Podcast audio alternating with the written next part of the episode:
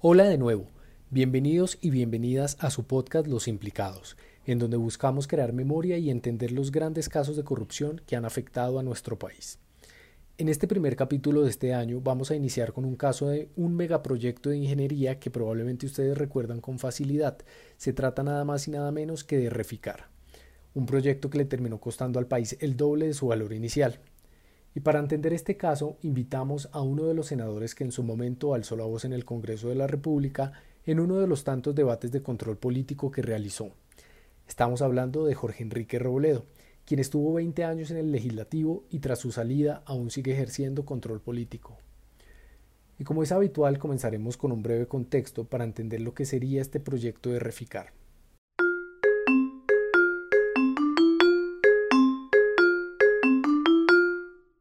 Sí, a ver, Reficar es, es digamos, aquí hubo una, una, una, tal vez la primera refinería que hubo en Colombia.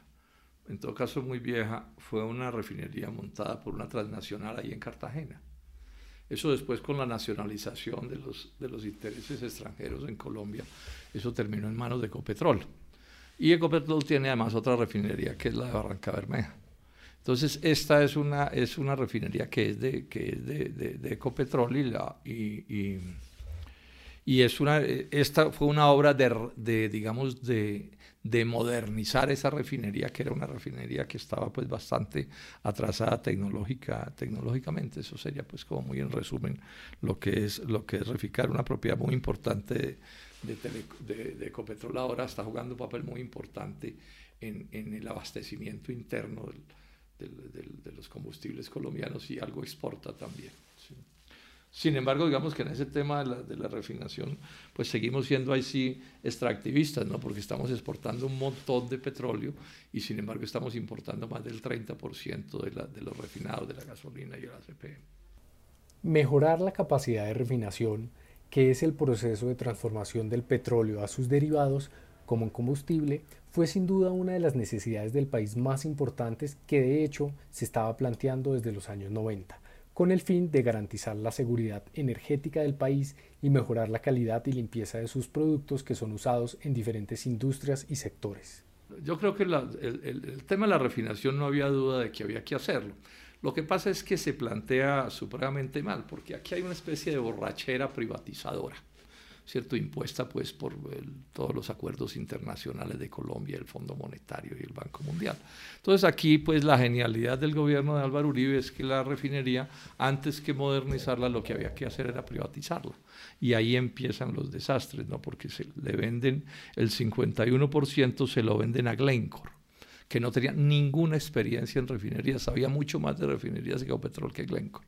¿Sí? se le vende por 630 millones de dólares y deja tirado el negocio, ¿sí? abandona las cosas y crea un, problema, un problema bien grave. Y hagamos una explicación que es interesante. Esto suena duro, pero es cierto. Uno de los problemas cuando usted nombra un operador de un, negocio, pues usted es el Estado y usted nombra un operador, en cierto sentido, eh, lo que le da al operador es el derecho a robar al socio estatal es muy, pero muy difícil. Si usted da con, claro, si usted da con un socio honrado, pues no hay problema. Pero si usted da con un socio corrupto, es bien, pero bien difícil que usted no sea tumbado. ¿sí? es una, esa es una característica. Y lo que sucedió en este caso fue que se juntó todo. Y este es uno de los peores negocios que se han hecho en la historia de Colombia. En uno de los debates de control político que realizó el ex senador Robledo sobre Reficar, se hizo mención a que este proyecto de modernización de la refinería más grande de Colombia nació torcido. Desde el inicio algo andaba mal. ¿A qué hacía referencia Robledo? Nace torcido por lo de Glencore, sí, porque es que eso no tenía ningún sentido buscar a unos tipos que no sabían nada de refinerías y venderles barata, pues el 51% de las... O sea, por 630 millones de dólares les entregamos un patrimonio inmenso. Bueno, y al poco tiempo lo abandonaron y fueron ellos los que impusieron los socios que al final tuvimos, a CBI particularmente, que es el que nos pega la, tumbada del, del, siglo. Entonces, ahí eso nació, nació supremamente mal. Pero además el modelo de contrato es un modelo, bueno, eh, esto, esto ni siquiera se termina, digamos, la construcción de la refinería que se le entrega una cosa gringa que se llama CBI, ¿sí? Eh, ni siquiera lo hacen por concurso, sino que es que eso lo ha escogido a dedo eh, eh, Glencore. Glencore deja tirado el negocio, Colombia le compra a Glencore cuando lo que ha habido es sancionarla. Se quedan con el negocio y se queda con el socio de, y el modelo de negocio es un modelo completamente absurdo, porque este fue un modelo, es, es un modelo de, de, negocio en el que se le va, digamos, se, se, le da a CBI el derecho de ir contratando más o menos como se le dé la gana las distintas fases del proyecto, ¿cierto? ¿Sí? Sin que haya realmente ningún tipo de, de, de vigilancia, ¿no? ¿Sí? Y entonces, pues no es sorprendente que terminemos con un negocio que eh, eh, debía costar 3.900 millones de dólares y terminó costando 8.600 millones de dólares de acuerdo con Contraloría, con un retraso de más de 27 meses que nos costaron otros mil millones, otros mil millones y, quedaron, y quedó Ecopetrol con deudas por más de 5 mil millones, o sea, un, un pésimo negocio con detalles como estos que son interesantes. Esto fue una feria de las adiciones porque, porque eh, los de CBI más o menos hacían lo que se les daba la gana, ¿cierto? Y entonces, por ejemplo, en el tema de las adiciones, esto fue una cosa que yo expliqué en el debate, ¿sí?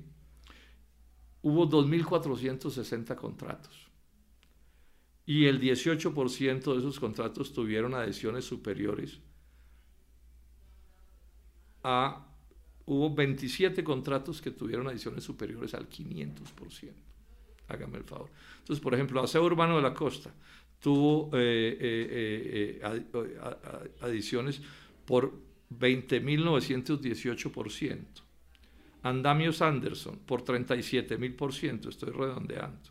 Arismendi Andrade por 4.138. Entonces, fue una especie de desgreño donde, donde estos gringos hicieron más o menos lo que se les dio la gana con ese negocio. El problema para el ex senador Robledo no solo tuvo que ver con la privatización, sino con el contrato mismo y sobre todo a quienes se les adjudicó. En especial a CBI, una compañía estadounidense del sector de la ingeniería, construcción y por supuesto de petróleo y gas.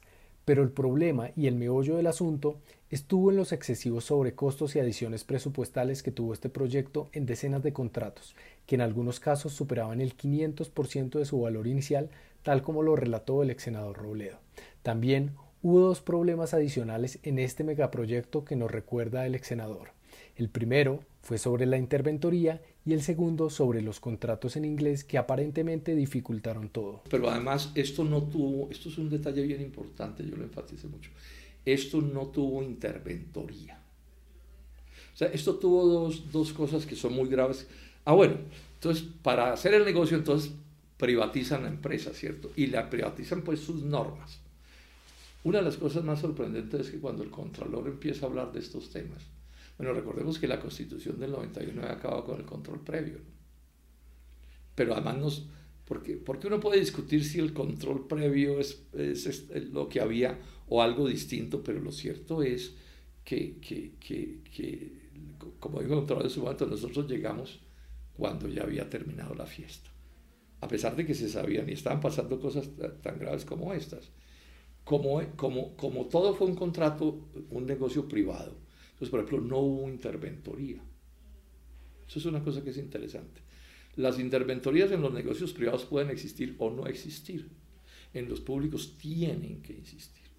Por ejemplo, una de las, de las maneras como, como Carrasquilla hizo el torcido inmenso ese que, que hicimos, que, que hizo y que yo debatí también, es que todo lo privatizaron para que tampoco hubiera interventoría. Entonces, eh, detallo esto un poquito que es bien importante.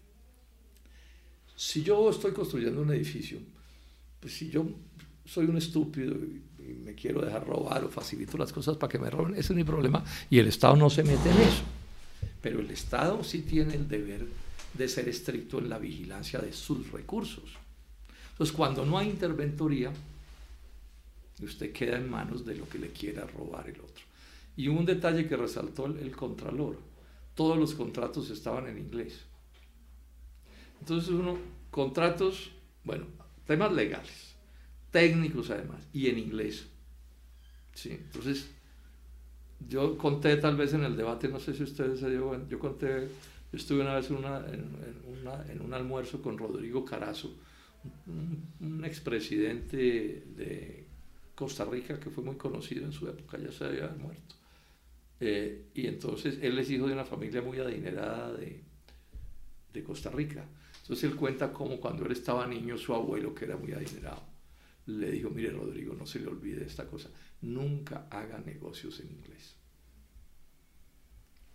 No es que no se pueda, ¿cierto? Pero el, llamado de atención sí es muy cierto. Es que si en, si en el idioma de uno los negocios son difíciles, en el idioma que no es el de uno ni se, ni se diga. Pero además con esta advertencia, la demanda que después le puso eh, Ecopetrol a los de CBI en Nueva York también está solo en inglés.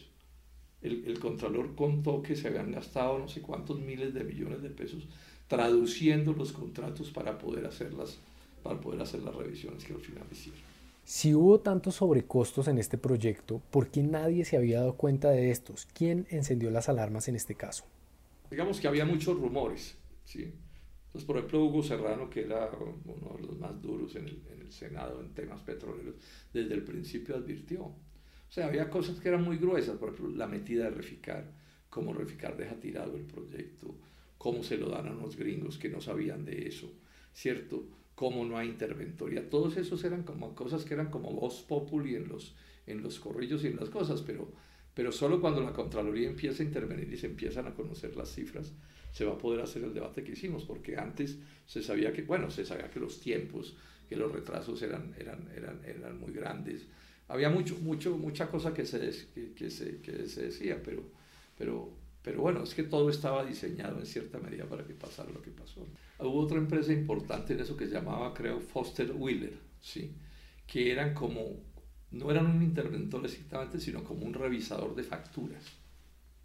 Sí, que es pues la manera más estúpida de hacer las cosas. Entonces, como que chequeaban, entonces decían, tres metros de hierro, sí, tres metros de hierro, ¿cierto? Cosas de ese corte. O sea, una cosa diseñada para que se robaran la plata, eso hay que decirlo con toda franqueza, porque nadie ahí es un imbécil.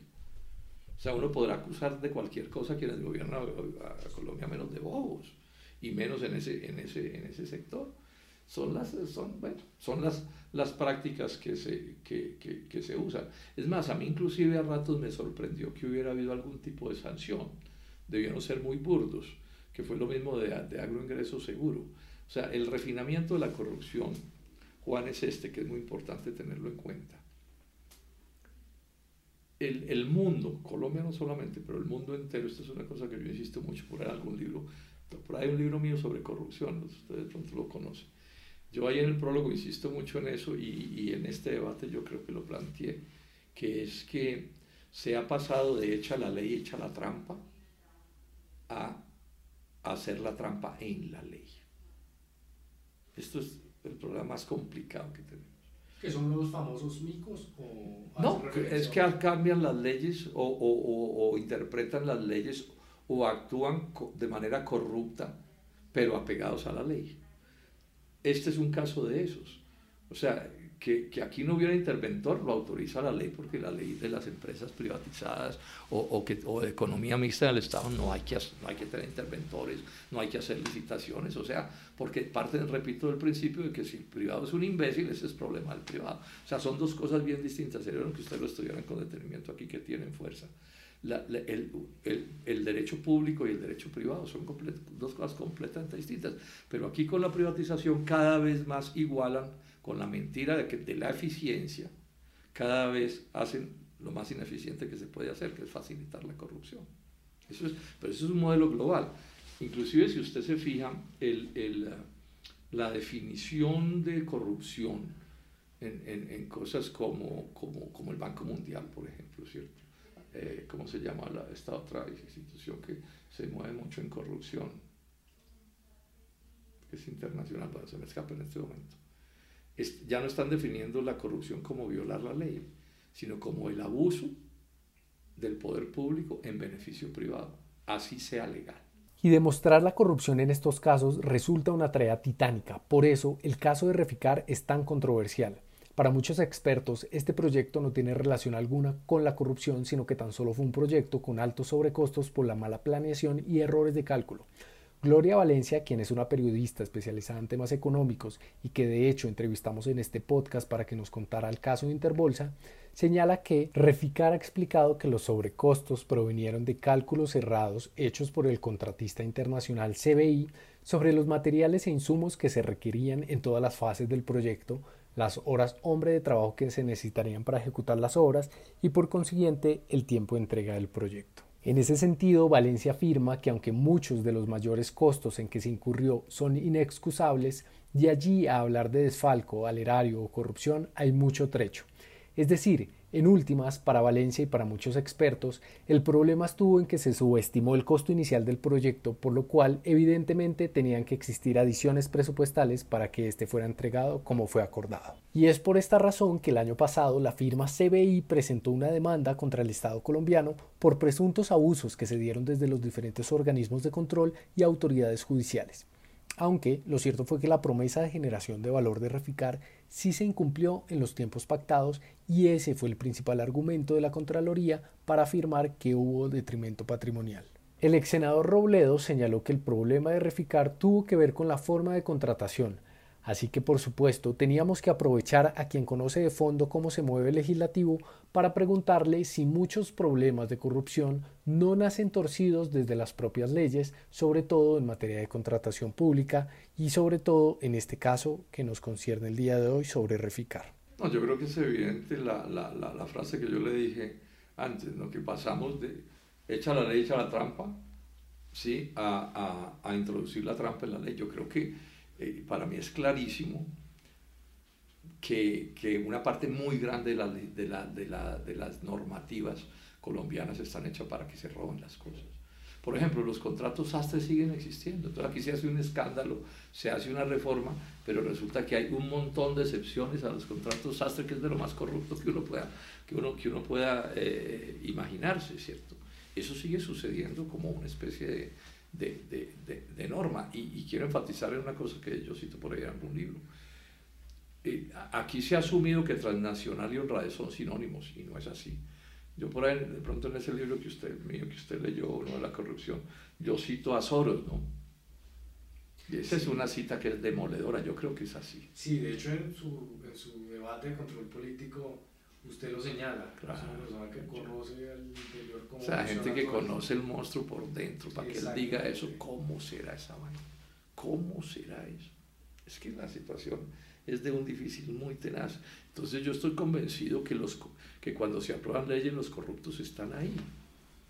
Ya le digo que esa, creo que es la 1882, ¿sí? Es, es que, mejor es que, es que fue todo el Congreso, exceptuando el Polo, el que aprobó una norma para que se robaran la plata. Eso es una cosa inaudita. Y la Corte Constitucional les validó esa vaina. Eso, es bien difícil encontrar en el mundo una cosa como esa. Y todas las leyes, a mi juicio, las dejan con el portillo. Y desde que apareció el cuento de la empresa privada, y las, ni se diga, ¿cierto? Porque entonces ya tienen un, eh, un discurso profundamente corrupto que además se presenta como un discurso anticorrupción. Finalmente le preguntamos al ex senador si es posible que un caso de estos se pueda repetir en donde los sobrecostos fueron excesivos y terminaron costándole al Estado casi lo mismo que el valor inicial del proyecto, o si por el contrario han habido avances en materia preventiva y cuáles han sido. No, yo creo que puede volver a suceder, porque yo le decía igualito, porque es que, porque es que eh, la, la, la, la legalidad de la economía mixta fue lo que aplicaron y esa misma legalidad se puede volver a aplicar ahora en un puente o en lo que se les dé la gana. Mira, aquí puede volver a darse un contrato en inglés o en chino. aquí podrían firmar un contrato en chino, ¿sí? Pues porque decimos en inglés si alguien entiende, pero digamos en chino, ¿cierto? Sí, se podría repetir. Yo no creo que ahí se haya, haya habido ninguna modificación de ningún tipo. No ha habido no. O sea que la desprotección del Estado está ahí. Y lo principal de, la, corrupción es, repito, no es violar la ley, sino acomodar la ley o las interpretaciones a la ley. Y además estos tipos llevan 30 años por lo menos desde que empezó la apertura, adecuando todo casi que sin ninguna vigilancia. Si usted mira, en estos 30 años, probablemente el único persona pública, llamémosla así, que ha dicho esto soy yo, nadie más. Y esto nunca tiene una caja de resonancia, nunca, O sea que esto sigue perfecto para que eso siga sucediendo. Esto ha sido todo en el capítulo del día de hoy sobre Reficar, un megaproyecto que terminó costándole al país mucho más de su valor inicial pactado. Unos dicen que es corrupción y otros dicen que es mala planeación y errores en los cálculos iniciales. Pero sin duda fue un caso que impactó negativamente la confianza en el manejo de los recursos públicos y la gente hoy en día lo tiene muy presente dado el volumen de dinero que se estaba manejando en ese entonces. A ustedes, muchas gracias por escucharnos.